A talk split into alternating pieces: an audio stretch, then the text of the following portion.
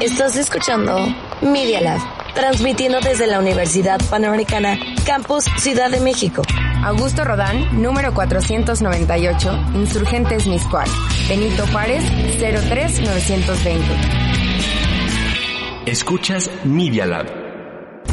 Los hechos, comentarios y opiniones expresadas en este sitio y programas son responsabilidad de quienes lo emiten. Y no reflejan en ninguna circunstancia el punto de vista de la Universidad Panamericana. De sus autoridades y o representantes legales.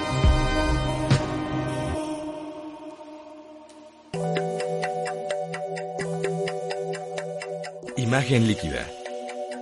El espacio de diálogo que lleva la fotografía a tus oídos. Conducen Oscar Colorado y Ulises Castellanos.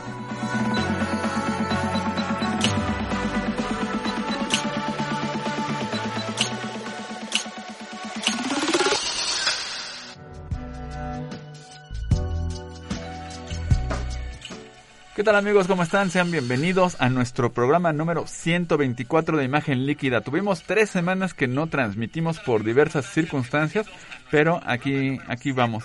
Este, es que estoy, perdón, pero es que tenía yo aquí como un delay un poco extraño. Bueno, pues eh, después de tres semanas de no haber podido transmitir, estamos de regreso como siempre, con mucho gusto, y me acompaña mi querido Ulises Castellanos. ¿Cómo estás, mi querido Ulises? Aquí estamos, ¿cómo están? Buenos días. Pues aquí vamos a ver, el día de hoy, pues vamos a tener un programa en el que Ulises nos va a contar algo interesante, como siempre en Bitácora Visual. A ver, danos una, un adelantitito de, de qué vas a hablar. sí, vamos a hablar de lo que pasó en, en las últimas semanas.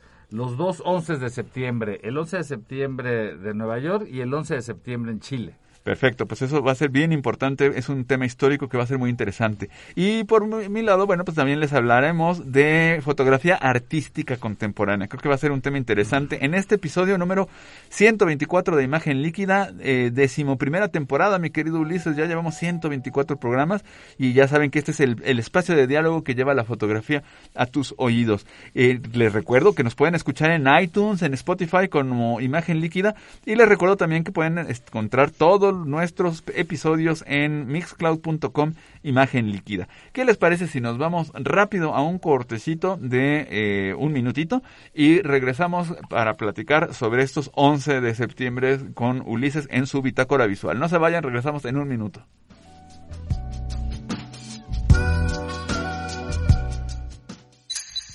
No te vayas. En un momento regresamos a imagen líquida. ¿Quieres continuar escuchando más de nuestras ideas? Ingresa a Spotify o Apple Podcast y búscanos como Media Lab.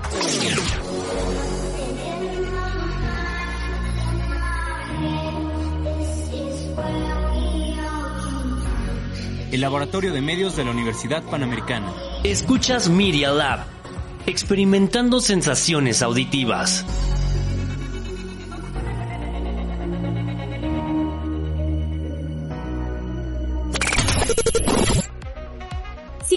Finanzas son muy complicadas, es porque no has escuchado a Aureo.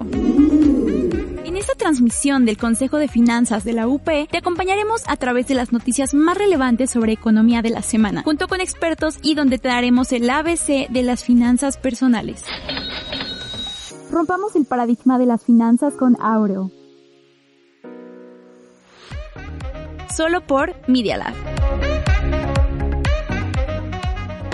Nosotros estamos desarrollando ideas. ¿Y tú?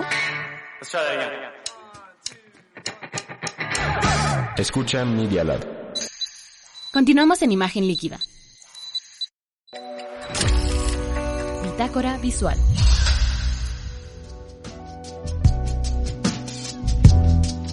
Bien, pues estamos de, estamos de regreso ya en imagen líquida y vamos a la bitácora visual. Mi querido Ulises, 11 de septiembre de la semana pasada, 20 años de, del atentado terrorista contra las Torres Gemelas en Nueva York y sigue la mata dando con, con todos estos acontecimientos. Platícanos, ¿qué, qué nos vas a, a, a, contar en tu bitácora? Así es, mira, eh, para los jóvenes que nos están escuchando y que probablemente tengan 20 años, hay que decirles que en los años en los que ellos estaban naciendo, ya sea que hayan nacido en el 2000, en el 2001, en el 2002, de alguna manera nació también un nuevo paradigma de convivencia global. ¿Y qué marcó este, este momento? El ataque a las Torres Gemelas del 11 de septiembre. Eh, ataques terroristas hay muchos en la historia eh, y podemos, eh, podemos estudiarlos todos por separado, pero no hay ninguno que haya realmente marcado diferencia en la manera como concebimos a este choque de civilizaciones, tanto Occidente como el mundo del Medio Oriente, eh, redimensionó la potencialidad del terrorismo, trasladó el terrorismo a territorio en el que nunca se había hecho un eh, ataque de esa magnitud. Es el ataque más mortífero, eh, incluso más mortífero que el ataque de Pearl Harbor, cuando los japoneses torpedearon y hundieron barcos norteamericanos en las islas previo eh, a la en el contexto de la Segunda Guerra, Mundial. Y estamos hablando de una guerra convencional. Esto cambia el paradigma porque además eh, cambia todas las guerras. Aquí no es un Estado frente a otro. Aquí fue una organización terrorista frente a un Estado. Y además se da como todo este marco complicadísimo de la parte de la guerra religiosa, la guerra santa, el Islam, el Occidente, o sea, ese, también eso dimensiona, redimensiona un conflicto que pues había estado latente y con muchas manifestaciones, pero que aquí eh, espero no no que no suene a broma, pero que explota, ¿no? Explota de una manera totalmente distinta a, partir de este de este eh, pues ataque, ¿no? Sí, mira, cambia muchas cosas, cambia el sentido eh, de vulnerabilidad de los norteamericanos que pensaban que la guerra solo la veían por CNN cambia el, el, el, entusiasmo de grupos radicales en Medio Oriente, ahí está después la derivación de ISIS y otros grupos. Ah, exacto. Este, porque se envalentonan de alguna manera. Y, y después viene una serie de ataques consecutivos, ¿eh? Después vendrían ataques en Madrid, después viene un ataque en Barcelona, y eh, eh, de hecho se mm, controló un ataque, un ataque orquestado, coordinado, que venía para plantar bombas en, en el metro de Nueva York unos años después. ¿eh? Bueno, y fíjate que además, incluso regresándonos a ese 11 de septiembre, pues eh, si te acuerdas, el ataque iba a ser todavía peor. O sea, había, se lograron desactivar alguna parte de uno de los vuelos que iba bueno, a el llegar. Cuarto, el cuarto avión, el cuarto avión se presume por todo lo que se conoce ahora que iba directo al Capitolio. Este, los pasajeros de ese cuarto avión, también es una presunción, pero muy, muy posible, se dieron cuenta de lo que venía porque ya estaban volando bajo y entraban señales de celular a sus celulares. Y lograron hablar con familiares y ya les estaban, ya les habían contado lo que había pasado en las Torres Gemelas. Claro. Entonces, eh, cuando ellos saben que el avión está secuestrado, calculan que van rumbo a algún edificio o alguna zona. Obviamente no creo que pensaran en tirar el avión, pensaban controlar el avión. Controlar el avión, sí, sí, sí. Pero no lo lograron. Los terroristas se digamos que se encerraron en la cabina y ante la presión y, y, la, la, batalla que había en el, digamos, en, la parte trasera del avión, los obligó a, a, a, caer, a tirar el avión en ese descampado. Ahora, hay que mencionar varias cosas de este ataque. Primero, ¿qué cambió y, en qué mundo estábamos? Eh, todo lo que tiene que ver con seguridad en aeropuertos está derivado de allí que hoy nos revisen zapatos, cinturones. Estos, estos terroristas se subieron con cúters en la mano y nadie se los, y nadie se los detectó. ¿O nadie, a nadie le importó? Es que fíjate que, eh, perdón que te interrumpa, pero creo que es una anotación de este tema que nos, nos viene bien para entender las dimensiones. Eh, en la tragedia griega, existía esta figura de la peripateia, de, de, ahí viene la palabra peripecia, y la peripateia en la tragedia griega era ese momento ruinoso, terrible, que cambiaba todo y que nada volvía a ser igual después de eso. Y yo creo que a mí me han tocado cuatro peripateyas en la vida que me parece que han sido muy claras como hechos históricos, que, que también a ti te han tocado. Uno fue el terremoto del 19 de septiembre de 1985. Sí. Otro fue el asesinato de Luis Donaldo Colosio, que fue como todo un cambio de un derrumbamiento terrible del sistema político mexicano. Luego, las Torres Gemelas en Nueva York, el, 19, el 11 de septiembre del 2001. Y otra, la pandemia, lo que estamos viviendo en este, en este momento que todavía no acaba, ¿no? Porque al final del día también hay que pensar que el ataque terrorista del 11 de septiembre, pues fue una mañana, fue que se cayeron las torres, toda la historia. Pero tenemos este tema de la pandemia que ya, pues ya llevamos casi para dos años de irlo, de irlo solventando y que ha sido un reto distinto. Pero en esa medida, estas son cosas que, que cambian profundamente. Por ejemplo, la Ciudad de México, tú lo sabes perfectamente, eh, los, los, las regulaciones incluso legales de, permisos de construcción, la manera en la que está organizada hoy la Ciudad de México en términos de brigadas y tal, cambió radicalmente. Eso no existía antes de 1985. Eh, tenemos alerta sísmica. Tenemos alerta sísmica, que antes no existía, ni a nadie se le había ocurrido jamás hacer esto, a pesar de que siempre habíamos vivido en una zona sísmica en la Ciudad de México y siempre con las costas de, de Guerrero, con movimientos y placas tectónicas, pero cambió, y es lo que tú decías, ¿no? O sea, cambia nuestro, nuestro status quo, es, es eh, transformado de una manera importante, ¿no? No voy a decir radical, pero es importante. Y en el caso del 11 de septiembre, desde luego esto que tú dices es muy cierto, las regulaciones aéreas, los marshals que ahora eh, tienen que estar en los aviones, que antes a nadie se le había ocurrido que tenía que haber un policía, entre, entre, entre comillas, ¿no? Sí son cambios radicales, ¿eh? sí son cambios radicales, porque además derivó en un par de guerras. En la invasión a Afganistán, en la que recientemente se salió de los Estados Unidos, sin mayor cambio. En, el, en, el, en, el, en la captura y asesinato de Osama Bin Laden una década después. Sí. Eh, y la invasión a Irak.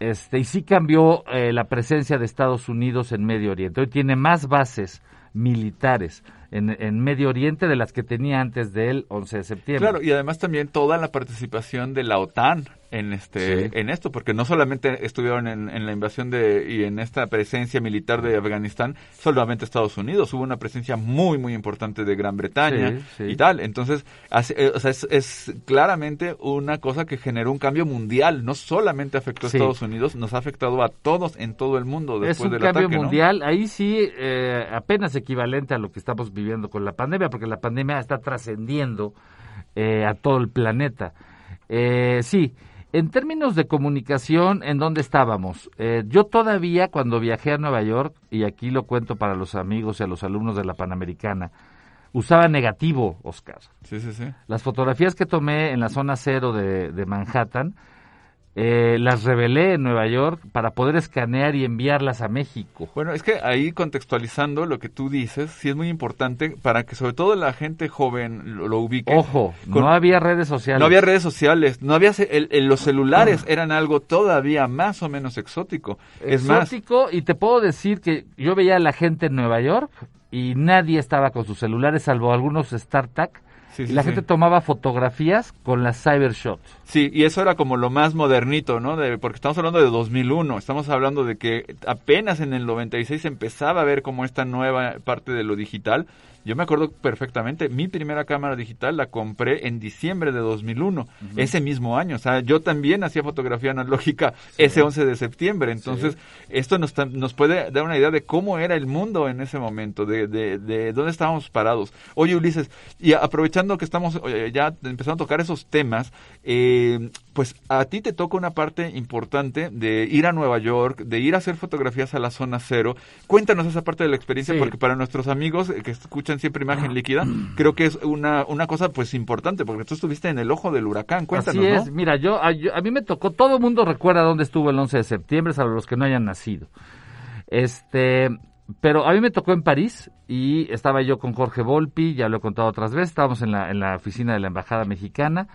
Es la primera noticia que yo que recibimos por internet. Hablamos de tener la computadora abierta porque no había pantallas y no creíamos lo que estábamos viendo. Primero lo del accidente y luego lo del segundo avión. Cuando vimos lo del segundo avión, que ya pintaba para ataque terrorista, necesitábamos una televisión. Porque estábamos viendo, era el internet también era muy estático, no había video. Sí, sí, sí. y estábamos viendo las páginas de New York Times y todas esas. Nos bajamos a un bar, digo bar porque eran las 4 de la tarde allá, 3 de la tarde, y allí en la televisión estaba lleno y todos estábamos viendo, ahora sí en vivo, el ataque a las Torres Gemelas y todo lo que derivó. Es quizá el ataque a las Torres Gemelas el último evento estelar que monopolizó la televisión a nivel mundial. Ese era el canal de comunicación donde todo el mundo, desde Palestina hasta Sudáfrica, hasta México y Estados Unidos, estábamos conectados a una televisión. En términos eh, profesionales, yo viajé a la Ciudad de México, no se podía entrar a Nueva York eh, esos primeros días. Sí, porque estuvo, estuvo, además se cerraron todos los aeropuertos. Bajaron los aviones de todo el, de todo el país, de todo Estados Unidos, y hubo una especie como de cuarentena en aeropuertos un buen rato, o sea, más de 24, 48 horas y en Nueva York se mantuvo la cuarentena como una semana. De hecho, no sé si has visto y los amigos que nos escuchan que Apple tiene una un, un Apple Original que es una obra de teatro de Broadway, la primera obra de teatro que se abre en Broadway después de la pandemia, cuando ya permite que la gente entre al, a los teatros y tal, tal, tal. Esa está, eh, la grabó Apple TV y está disponible solamente para quienes tienen la suscripción, que se llama Come From Away y es una obra de teatro, ya la, yo no la, no la he visto completa, empecé a verla, pero es una obra de teatro sobre un, un aeropuerto que se enfrenta a este asunto de la, del el 11 de septiembre, donde es una, una población muy pequeñita, una población de más o menos 10.000 personas, imagínate un aeropuerto chiquito, pero que empiezan a llegar aviones y aviones y aviones de todos los aviones que están detenidos porque no pueden aterrizar en Estados Unidos y que los están llevando a todos los aeropuertos que tienen y de la noche a la mañana tienen que recibir siete mil pasajeros, casi el, el, el, el 70% de su población y tienen que asegurarse de, de, que tengan alojamiento, ponen, este, no sé, la historia cuenta que, que ponen los gimnasios, que la gente, toda la gente se pone a hacer de comer para que los viajeros que, que habían quedado varados justo porque que no podían llegar a Estados Unidos eh, pudieran tener este donde comer y tal. De suena, suena interesante. Es, es muy interesante el musical, eh, el que los que tengan Apple Plus eh, se llama Come From Away. Ah, App es un musical. Es un musical, es un musical, es muy interesante la, la manera en la que está organizada la puesta en escena, porque ahí ves desde un avión y ves desde una desde un desde las broncas que tiene el mayor, ¿no? El alcalde del lugar, la gente del aeropuerto, además están en huelga porque no hay autobuses para autobuses pero es una es una puesta en escena muy interesante, muy original, muy bien hecha. Okay. Vale la pena verla cuando puedas porque sí que está está buena, se okay. llama Come From Away. Entonces, a ti te toca un poquito esa parte, ¿no? De decir, no puedo ir directo a Nueva York, sí, me tengo no que ir de, de, París a Ciudad de directo, México, ¿no? venimos a la Ciudad de México.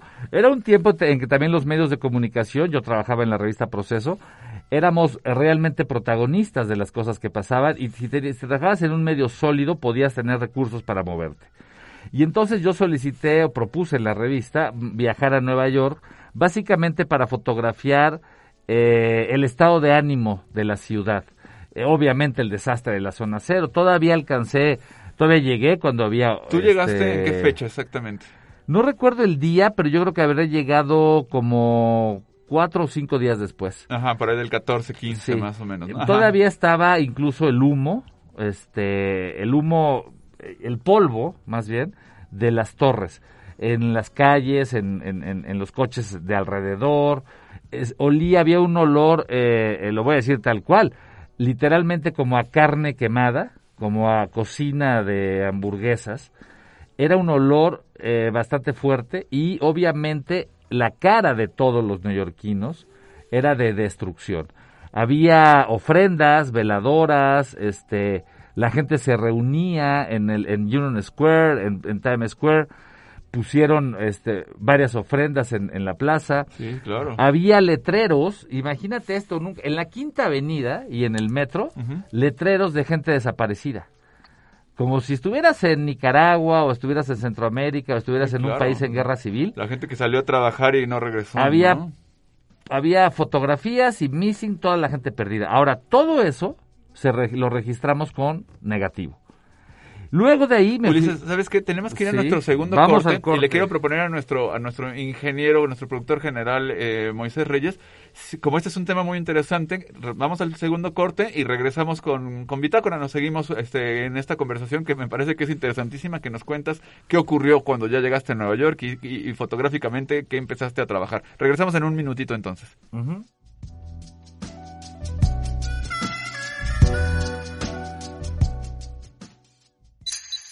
No te vayas. En un momento regresamos a Imagen Líquida. Nosotros hacemos podcast, videos, fotos, notas, programas de radio y más. Para conectarte, solo síguenos en www.medialab.up.edu.mx. El Laboratorio de Medios de la Universidad Panamericana, Campus Ciudad de México.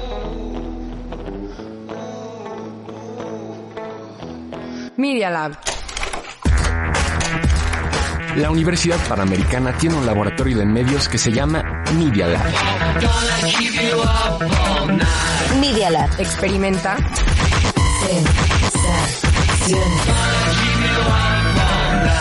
Sensaciones Auditivas.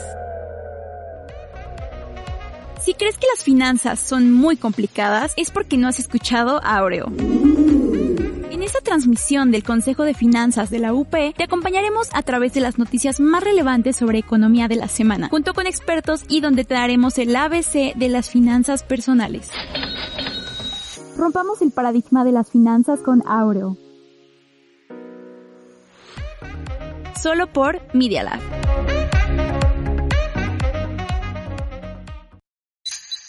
Continuamos en imagen líquida.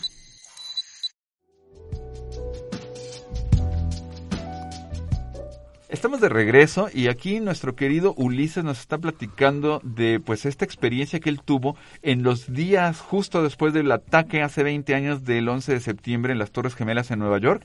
Quiero aprovechar súper rápido para mandar algunos saludos que no hemos mandado saludos en este programa. Jesús Leal nos está viendo, dice que presente como siempre. Un abrazo, mi querido Jesús. Je- Arturo Alarcón dice, ¿pudiste acceder a la zona cero por, a la zona cero por ser reportero? Te preguntan Ulises. Sí, sí, sí, sí, sí, nos acreditamos con la policía de Nueva York. Luego, Héctor González nos manda saludos desde el sur de Chile. Elibet Aguilar, me da mucho gusto saludarnos. Vamos a vernos en la, en la tarde-noche para platicar. Va a ser muy interesante. Está en nuestro diplomado de eh, fotografía documental que estamos haciendo en Zona Cero, que va pues muy bien. La verdad, estoy muy contento. También Alejandro Magno Cercas nos dice, recuerdo muy bien el día del ataque. Yo estaba comiéndome una sopita mientras la TV proyectaba lo sucedido. Fue impactante. Hasta se me hace que al querido Alejandro se le, se le atragantó la maruchan. Eh, luego, Oscar Padilla nos dice que soy Oscar Eduardo. Hola, Oscar, me da gusto saludarte. Eh, nos da, nos manda un abrazo, muchas gracias. Oscar Arriaga Salas también nos manda saludos. José González, abrazo. José Porras y Monje, Monje nos dice saludos. Oscar y Ulises, qué bueno Eh, escucharlos. José Monge está hasta Costa Rica, él está en Costa Rica. Ah, pues buenísimo. Sasha Asensio también nos está viendo desde, desde Barcelona. Muchos saludos. José Luis Narváez Medina también nos está viendo. José Antonio Carvajal, Máster, ¿cómo estás? Me da gusto saludarte. Arturo Alarcón, que nos ve siempre este, fiel desde Madrid. Que mucho, muchas, muchas gracias por vernos. Claudia Martínez, también siempre un gusto saludarte. Y Gustavo Silva nos pregunta si, si el programa estará grabado. Sí, siempre lo grabamos y lo pondremos como siempre con mucho gusto en este en Mixcloud. Eh, Isa Taracena también, qué fuerte todo lo que cuenta Ulises. Muchas gracias por compartir. No, hombre, Isa, y todo lo que nos falta, todavía apenas estamos calentando motores. Sochmo Cruz también nos manda saludos. Atsiri Carranza también nos saluda allá desde Toluca. Bueno, Ulises, regresamos a Nueva York, consigues tu acreditación y te vas a hacer fotos a la zona cero. Síguenos platicando la historia. Bueno, pues llegando a Nueva York, por supuesto, ya conocía la ciudad, pero evidentemente era una ciudad completamente distinta, ¿no? De hecho, había yo estado en las torres, eh, al- eh, me parece que unos años antes, no recuerdo cuántos, pero unos cuatro o cinco años antes, y conocía la- las torres, había estado en su mirador y demás, y era impresionante ver el skyline de Nueva York sin las torres. Claro, o sea, a mí sabes cuándo me, volteabas- pa- cuándo me pasó eso cuando el temblor del 85. Cuando desaparece Cuando un edificio. un edificio ya no Sí. existe y el, el panorama que siempre ves, ves del otro lado cosas que nunca habías visto Sí. porque había un edificio, ¿no? Pero sí genera cierto desconcierto, genera un incluso cierta desorientación. Claro. Y para la gente que vivía ahí, pues imagínate, salían del metro y esas eran sus, sus, sus ubicaciones. Ahora, por supuesto también desaparecieron los árabes, eso lo vi en París y lo vi en Nueva York. Era lo que me decías en el corte, ¿no? Que Toda de repente, la gente pum, que era este, cercana o era musulmana o, o era cercano a lo musulmán, desaparecieron. Es decir, se quedaron en su casa. Porque se empezó, ¿verdad?, a, a acrecentar la idea de que esto venía de un ataque musulmán, de un ataque terrorista, y aunque no todos los musulmanes son terroristas, obviamente, Jorge Castañeda decía, no todos los musulmanes son terroristas, pero todos los terroristas son musulmanes. ¿no? Entonces, siempre había un componente ahí de, eh, de religión y de todo lo demás. Además, había una cosa para la que, hay una cosa para la que Occidente no está preparada. Que una persona esté dispuesta a matarse para matarte. Sí, sí, sí. Contra eso no hay nada que hacer. Es decir, lo que hicieron con los aviones, lo que hacen cuando se vuela en algún lugar, ¿cómo impides eso? ¿Cómo lo impides? No hay manera. Entonces, Nueva York se enfrenta a eso, se enfrenta a la, a la, a la destrucción, se enfrenta a la muerte, se enfrenta, además había un componente de tragedia adicional, ¿no? Murieron 300 bomberos que estaban subiendo a la Subiendo, torre, sí, sí, sí. porque nadie imaginó una cosa es que se estrellaran los aviones y decías, bueno, ya eso era espectacular. Y que se incendiaran los pisos de ahí para arriba. Sí, pero nadie, nos imaginamos que Nadie. eso se iba a colapsar totalmente. Suben los bomberos para controlar el incendio o ayudar a la gente a evacuar. Y esos mismos edificios se derrumban y se hacen polvo. Es algo que simple ni siquiera creo que Osama Bin Laden lo haya incluso imaginado o calculado. Entonces la destrucción es total. Superó toda la película que me, que me digas. Esa ciudad la ha destruido, la destruyó King Kong, la destruyó Godzilla, ha sido destruida por plagas, eh, y sin embargo, nadie imaginó una destrucción de ese nivel. Incluso si lo hubiéramos visto en, digamos, en este, en una película, hubiéramos dicho, ay, qué, qué, qué exageración, ¿no?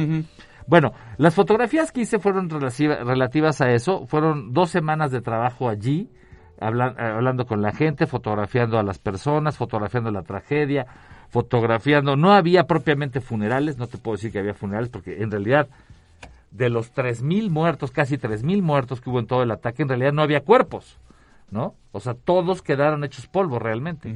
Si alguien visita actualmente la zona cero, el memorial, va a ver que solamente están los nombres justo en los lugares donde estuvieron las dos torres. Claro, es que voy a decir una cosa tremenda, pero es que realmente se convirtió en el memorial significa que se convirtió en el cementerio de esta, de, de esta, Sí, de esta gente, sí, ¿no? sí, Porque ahí están sus cuerpos todavía. ¿no? Absolutamente.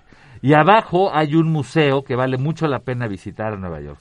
En Nueva York. Aquí, eh, a los amigos que les interese este tema, y hago un pequeño paréntesis, precisamente Zona Cero, la plataforma en la que estamos trabajando con los diplomados, eh, se surge, digamos, eh, su inspiración es este lugar, la zona cero, la zona cero de, de los Estados Unidos, en donde cayeron las Torres Gemelas.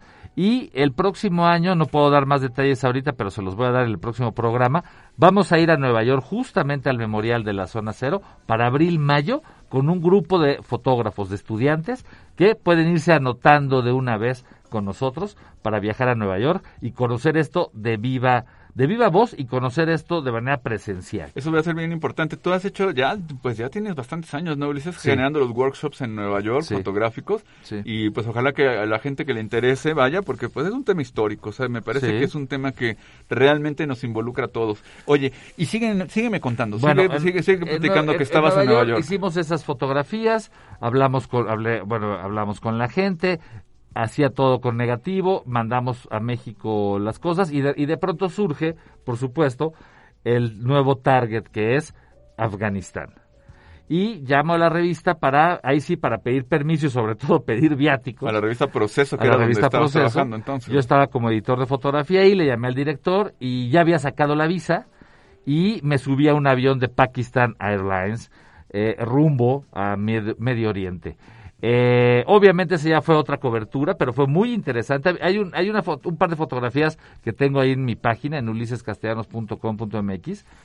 En Nueva York se empezaron a vender playeras de Osama Bin Laden, donde decía se busca vivo o muerto. Ya sabes, al estilo del viejo este Sí, sí, sí.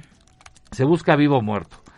Y cuando llegamos a Pakistán, en una ciudad bastante popul- popular, populosa, eh, Islamabad es una ciudad eh, sobre todo administrativa, de gobierno, con embajadas, es muy controlada, es como, como una ciudad muy, muy, este, muy fifí. Sí, sí, sí. Pero Rawalpindi es como el la verdadera ciudad, metrópoli, donde está la gente de Pakistán y donde se, hay comercio y hay mercados y todo.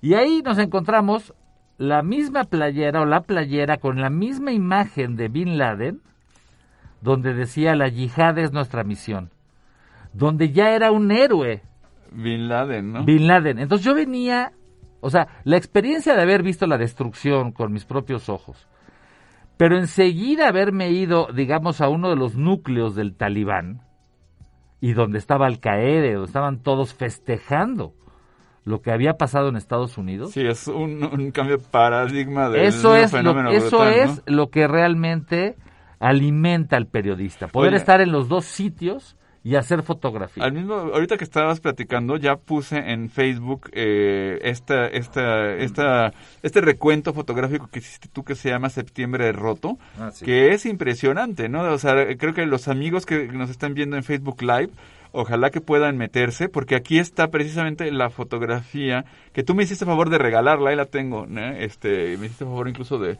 Ah, de sí. dedicármela, Sí, sí, sí. que aquí está la foto, lástima que los amigos de Facebook Live no la pueden ver porque estoy muy lejos de la cámara, pero ahí la tienen, ya, ya les puse el link de septiembre roto, esta fotografía donde ahí aparece el mismo Bin Laden, qué interesante, este que estaba en las otras fotos en Nueva York de Sí, se es buscan la las misma camisetas. imagen, nada más flipeada. Y, est- y tenemos ahora esto. Entonces, es toda otra, pues otro, otra manera de entender totalmente eh, para nosotros en Occidente incomprensible, ¿no, Ulises? O sea, creo que eso es una de lo que tú decías, el hecho de que el ataque suicida, cómo te defiendes contra eso, es verdaderamente otro, otra manera totalmente distinta de pensar, No, de concebir y- el mundo. e- ¿no? Es otro mundo. Y, y yo con los años, en 2003, volví a Medio Oriente, hicimos una cobertura más amplia en Jordania, en Irak, en el Líbano, eh, cuando, cuando se preparó el- la invasión a Irak.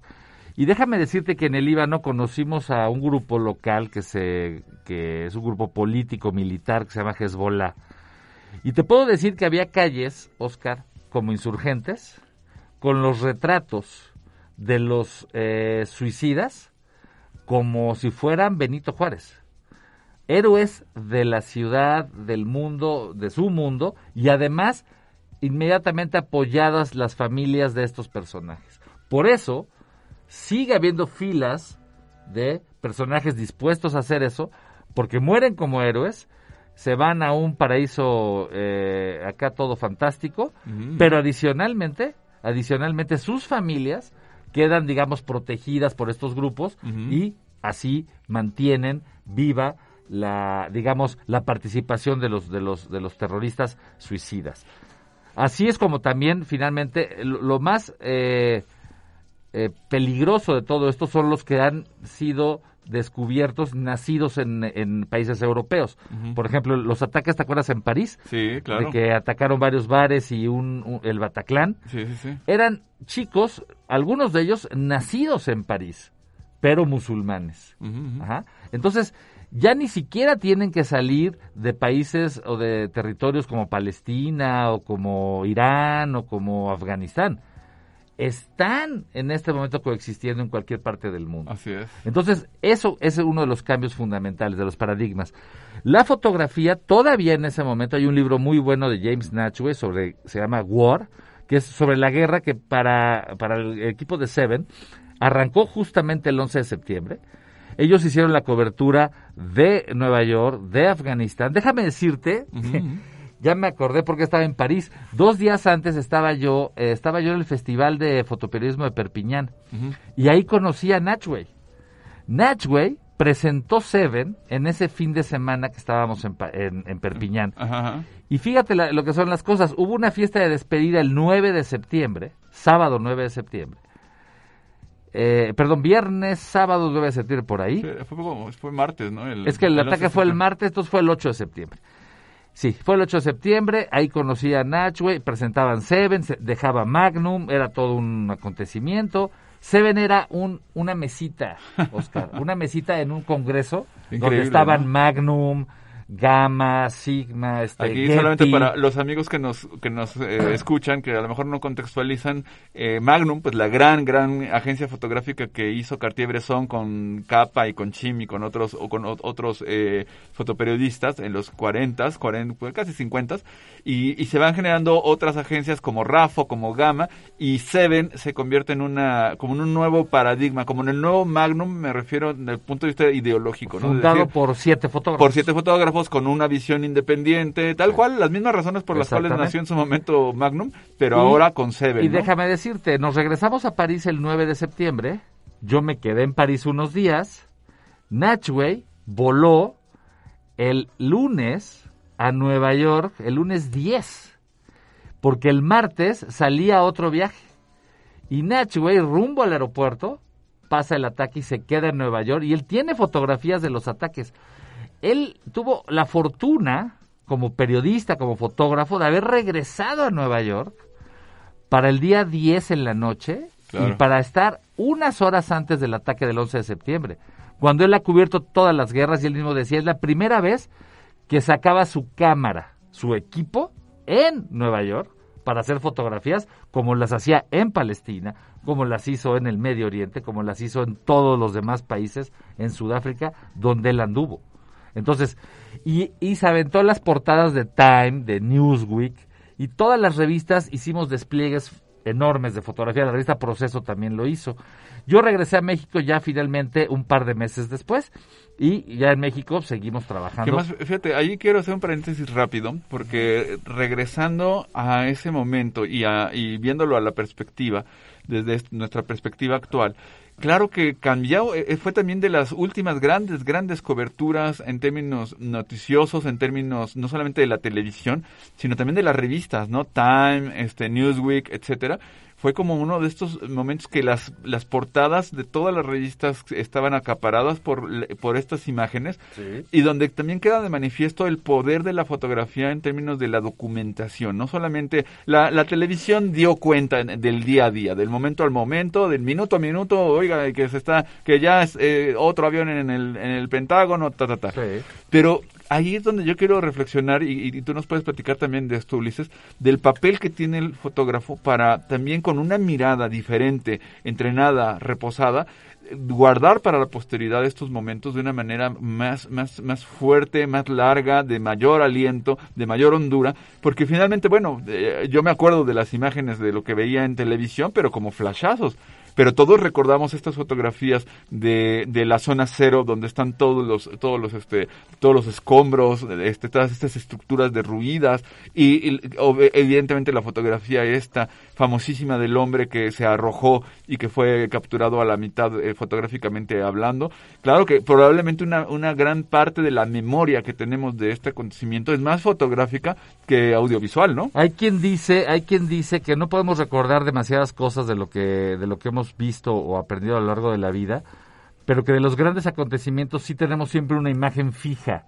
Si yo digo ahorita la palabra Vietnam, para la mayoría de nuestros radioescuchas y nosotros tenemos la foto de Nikut de la niña. De la niña, sí, de la niña de Si decimos 11 de septiembre, quizá no identifiquemos una foto, pero identificamos una imagen. Sí, sí, sí. Los aviones a punto, o uno de los aviones a punto de pegar en la torre.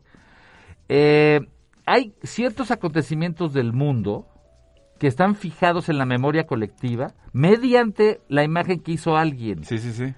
El tema con, con el 11 de septiembre es que la mayoría de las cosas que vimos en su momento fueron hechas con video, es decir, son los videos de los aviones, los videos de la caída de las torres, todo documental que habla ahorita, Netflix hay varios documentales al respecto, sí, sí. tienen esas imágenes, pero es muy difícil pensar en una imagen icónica, firmada por alguien, que digas esto es el 11 de septiembre. Claro, es que no, no, es como la niña afgana de, este, o sea, es como un, un tema que es tan la inmaterial. vietnamita. Sí, sí, sí. No, la de la niña afgana, ¿te acuerdas? Ah, de, la, de, la, que hizo Steve McCurry. Exactamente, o sea, de inmediato dices Steve McCurry. Ah, sí, sí, sí. Pero en este caso, como que el hecho fue como tan fuerte que las imágenes las tenemos, pero no... Y además por múltiples cosas. Ahora, recordemos y volvemos a insistir, en un mundo sin redes sociales en realidad todo pasó a través de los medios de comunicación. Obviamente la radio habrá tenido su papel, televisión y prensa escrita. Y los periodistas todavía éramos los protagonistas de contar esas historias. Eh, así las cosas, digamos que en ese mundo nos movíamos y hoy cuando hay ataques de este tipo o, o eventos de esta naturaleza, pensemos en la explosión del Líbano, en el puerto del Líbano hace un año, nos enteramos por Twitter con videos anónimos y además viene una cascada de videos durante las siguientes dos o tres horas en la que podemos ver de todos los ángulos lo que pasó. Así es, así es. Gratuitamente. ¿Y quién mandaría a un fotógrafo a ver qué pasó? Salvo los que vivan ahí en el Líbano. Así es. Oye, Ulises, mientras estamos platicando, yo ya subí en, en Facebook Live una colección de fotografías que la, la, comentamos el día que tuvimos el diplomado, para que nuestros amigos que están cursando el, diplomado sepan que lo hicimos antes ahí que, que, en imagen líquida, pero el trabajo de Aristide Economy, eh, ah, que es un recuento del antes y después, los mismos lugares el 9 de septiembre de 2001 y luego 20 años después estos estos espacios físicos, para que puedan ver esta esta posibilidad. Algunas fotografías son impresionantes donde están llenas de polvo, de bomberos y algunos lugares que además sorprendentemente han cambiado muy poco, de, donde sigue estando un poco en construcción, donde en verdad podemos ver qué ocurrió en ese antes y después. Se llama Then and Now, antes y después, o, o, entonces y ahora, esa sería la,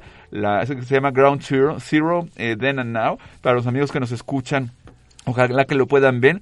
Véanlo en socialdocumentary.net con que pongan en el buscador Ground Zero Then and Now, ahí van a poder verlo. Pero para los amigos que nos están viendo en este, que nos están viendo desde Facebook Live, pues ahí pueden ya echarle un vistazo a este trabajo. Y aprovecho rápido para mandarles un saludo a nuestro queridísimo Pepe Jiménez, que estuvo con nosotros en el diplomado la semana pasada. También Blen Benzara también nos manda saludos. Yolanda Luna, te mandamos un saludo también con mucho cariño. Y oigan, pues un honor que nos está escuchando el queridísimo máster Jorge Carretero desde Puebla, desde Puebla de Los Ángeles. Un gran abrazo al querido Jorge, oh, toda una institución en la fotografía Por cierto, nacional. ¿eh? ¿Y quién, a quién vamos a tener nuestra cuarta sesión del diplomado? Ah, fíjate. es el invitado? Eh, es Eduardo Mid. Eduardo ah. Mid, fotógrafo que ha hecho proyectos comunitarios por su cuenta. Esto que nos interesa mucho a los este en el diplomado, ver mm. cómo, cómo ir encontrando nuestro camino, cómo abrirnos cancha en la fotografía documental.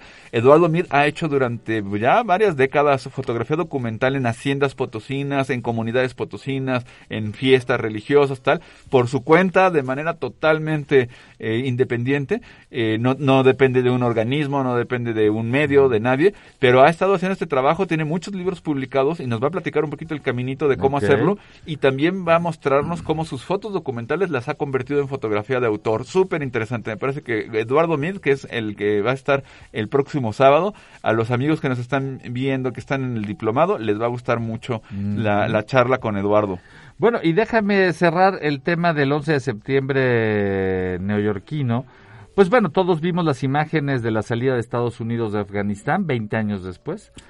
Eh, los talibanes han retomado el poder, prácticamente nada ha cambiado en Afganistán, salvo que quizá la sociedad afgana presente más resistencia eh, a las medidas que están tomando los talibanes, pero eso lo vamos a ver con el tiempo. Oye, Ulises, exactamente, justo era algo que te quería preguntar, porque bueno, tenemos este recuento visual de lo que ocurrió el 11 de septiembre, lo que ocurrió con también las invasiones, que además pues siempre han sido como muy polémicas, ¿no? ¿Te, acuerdas que durante mucho tiempo estuvo invadido Afganistán por la Unión Soviética y tampoco pudieron antes de esto? Llega a Estados Unidos en la, en la, invasión, bueno, se da la captura de, de Osama Bin Laden y lo, lo, lo, lo, lo matan, toda esta historia. Pero luego ahora hay como otro momento donde eh, el presidente Biden dice, pues nos vamos de Afganistán y, y, ahora resulta que es exactamente lo contrario. Primero eran, ¿para qué vamos a Afganistán? ¿Qué les pasa? Un poco como Vietnam. Y, y, y ante la salida es, bueno, ¿y ahora qué les pasa? ¿Tú qué piensas de este fenómeno? mira, nunca... Desde tu lectura, este, eh, ¿qué, ves ahí tú? Mira, a, a los únicos que les importa el tema de Afganistán es al electorado norteamericano. El resto del mundo somos simplemente observadores. La guerra en Afganistán, o la ocupación más bien en Afganistán, porque nunca creo que hubo una guerra como tal. Era una, era una ocupación. Porque la otra era una guerrilla que al final se fue al monte y estaba todo el tiempo contraatacando. Que pero... también eso es como un tema que a Estados Unidos le ha sido muy duro. En el sentido de Estados Unidos dice, a ver, yo te viento los, los portaaviones, los, todas las armas nucleares. Como que es, es, un, es un país que ha estado muy preparado para una guerra abierta con una reglas guerra caras, abierta, claras, convencional. Es, Como, es como los ejércitos romanos. Exacto. Este, estaban listos, pero en el campo de batalla, cuando todos están formaditos al amanecer. Y vámonos, exacto. Y arrasaban. Así como en Gladiador. Pero ¿qué ocurre cuando te enfrentas a la guerrilla? Cuando, cuando te enfrentas a que se fueron al monte, ¿no? Cuando te cuando es guerra totalmente no convencional. El ejército de Estados Unidos es sin duda el más poderoso del mundo, pero no puede en el detalle. Eso le pasó en Irak, por eso también salió de Irak después.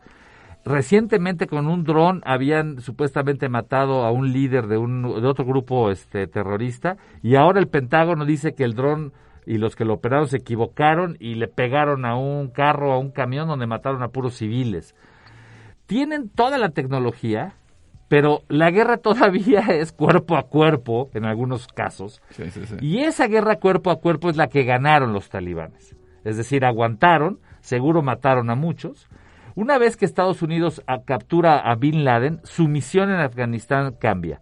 Ahora, Estados Unidos, lo dijo Biden, nunca tuvo intenciones de modificar la sociedad afgana. No llegó para instaurar la democracia. No llegó para poner un McDonald's. Y luego, es verdad también lo que dicen los norteamericanos. Tampoco podían sostener un conflicto que los afganos no iban a pelear. Oscar, al minuto que se salieron los norteamericanos, el ejército de casi 300 mil afganos, preparados por los Estados Unidos, pagados por los Estados Unidos, se quitaron el uniforme. No pelearon contra los talibanes. Durante años prepararon un ejército y dijeron, pues ya no nos necesitan, ¿no? Son afganos, ya les dimos todo, hasta escogieron el uniforme, se los compró el ejército de Estados Unidos. Y el primer día dejaron las armas y no pelearon con los talibanes. ¿Quién puede ganar una guerra si no tienes la convicción de su pueblo? Entonces Estados Unidos estaba gastando 300 millones de dólares diarios solo en mantenimiento. Nada más para irse, Oscar, las semanas previas, tuvieron que destruir, Oscar, 800 instalaciones norteamericanas del ejército que tenían por todo el país, porque no querían dejárselos a los talibanes. Estamos hablando de 800, pueden ser bases, aeropuertitos, pistas. Eh, tuvieron que destruir millones de dólares que habían invertido en el país para la propia seguridad del país, para no dejárselos a los talibanes. Sí, sí, sí. Es una locura lo que ha pasado ahí.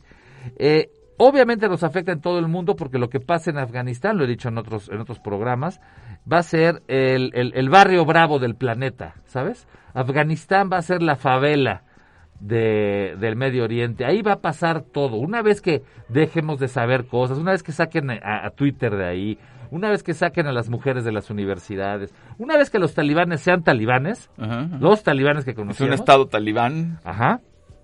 Ahí se van a reunir. Yo creo que como en las películas de James Bond, los más malos de Malolandia, para ver qué demonios van a hacer con el planeta. Afganistán va a seguir siendo un foco de muchos problemas, sobre todo para los países también vecinos. Eso va a ser un tema eterno. Por lo pronto, digamos que el, el- el- el- el ataque del 11 de septiembre, como verás, nos sigue dando conversación. Estamos en el año 2021 y llevamos 20 años analizando el ataque del 11 de septiembre. Solamente para terminar, este, ahí están nuestras fotos, ahí está todo. Y quiero dar un brinco rápido eh, para no dejar de lado el otro 11 de septiembre, que también de alguna manera no me tocó, por supuesto, pero el 11 de septiembre de 1973 eh, se dio un golpe de Estado en Chile. Y en Chile sí celebran el 11 de septiembre, en un país mucho más polarizado que el nuestro, celebran los pros y los contras. Hay avenidas que se llaman 11 de septiembre, eh, quienes celebran el golpe, quienes lo condenan, ¿no? Todavía a la fecha. Y están por cumplirse en un par de años los 50 años del golpe eh, militar a Salvador Allende orquestado por Pinochet, y hay que decirlo, también con la mano de Estados Unidos en otro mundo, en otra época, en la que, como veremos, Estados Unidos está en nuestras vidas en distintas décadas, en Sí, distintos seguirá. momentos De del- hecho, del- del planeta. es no- el imperio, es el imperio. Yo no sé si te lo platicó en algún momento Eniac Martínez, que estuvo con nosotros varias veces aquí en nuestra Ah, cabina. Su papá fue embajador en Chile. El papá de, de Eniac era embajador de Chile, de México en Chile, en, en el momento de, de la, Sí. de la muerte de Allende. Y Eniac me platicó que él tuvo en la mano el fusil con el que mataron a, a Allende. Ya no sé más, pero Lo- sé que él sí lo, tuvo. creo, y déjame decirte una cosa, el papá de ENIAC, nuestro embajador en Chile, fue eh, el que logró orquestar sacar a la viuda de Allende. La viuda de Allende Sí, sí, sí, claro. vivió en México dos, tres décadas y justo con ella regresamos, con, con don Julio y con ella, a Chile en 2003 porque eh, en aquel entonces gobernaba el presidente Lagos y se hizo una reivindicación de Allende. Eh, de hecho, la habitación donde se suicidó eh, se rehabilitó, se puede visitar, hay unos cuadros, se quitaron los bustos de, de Pinochet, una reivindicación. De hecho, enfrente de la Plaza de la Moneda hay una, hay una estatua Sí. de Salvador Allende y hay una reivindicación, digamos, de eso. La viuda, efectivamente, se vino, y muchos chilenos se vinieron a Sí, vivir a. México, pero eh, es, es, especialmente importante además, fíjate, que la viuda se vino a vivir aquí. es curioso y casi con eso terminamos la anécdota, pero resulta que eh, eh, el papá de ENIAC, Gonzalo Martínez Corbalá, después de ser embajador de México en Chile, regresa a México y, y, él lo hacen director del combinado industrial Sagún, que era donde mi papá trabajaba, eh, eh, a, como 80 kilómetros de la Ciudad de México, en el estado de Hidalgo, estaba Diesel Nacional, Siderúrgica Nacional, etcétera, y él era el director general de ese combinado industrial. Y entonces mi papá trabajó con muchos chilenos que, se, que, que, que, González Córvala se trajo a México eh, refugiados, ¿no? En, en, este tema de la persecución política y todo lo demás. Pues se instauró una dictadura en Chile. Y entonces fue un momento, pues, muy, muy, muy importante. De, hubo un lazo muy particular entre México y Chile en ese entonces. Y un protagonista importante fue Gonzalo Martínez Corvala, padre de este enorme, querido maestro de la fotografía ya desaparecido, Eniac Martínez. Y déjame darte un último dato. Eh, justamente, eh, para que la gente dimensione tanto los ataques de Nueva York como la dictadura chilena, a la dictadura chilena se le adjudican 2.977 muertes y o desaparecidos algunos en lo que tiene que ver con todo el periodo de la dictadura. Estás hablando de casi el mismo número de muertos que ocasionó el ataque del 11 de septiembre en Estados Unidos en un día. Bueno, pues eso, eso es, eso es un tema para reflexionar. Pues queridos amigos, nos ha dado mucho gusto que nos hubieran acompañado en este, en este episodio 124 de Imagen Líquida. Simplemente quiero mandarle un saludo grande a Miguel Ángel Zárate Montaño y a Víctor Cortés. Les agradecemos muchísimo que nos hubieran eh, escuchado. Y pues bueno, con esto terminamos esta edición y me da mucho gusto saludarles. Mi nombre es Oscar Colorado y les hemos, les hemos llevado la fotografía del mundo y el mundo de las fotografías. Nos vemos la próxima semana. Muchas gracias. Hasta luego.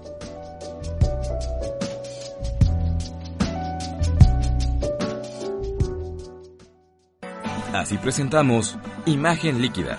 Los esperamos la próxima semana, aquí, en Radio UP. Transmite tu vida.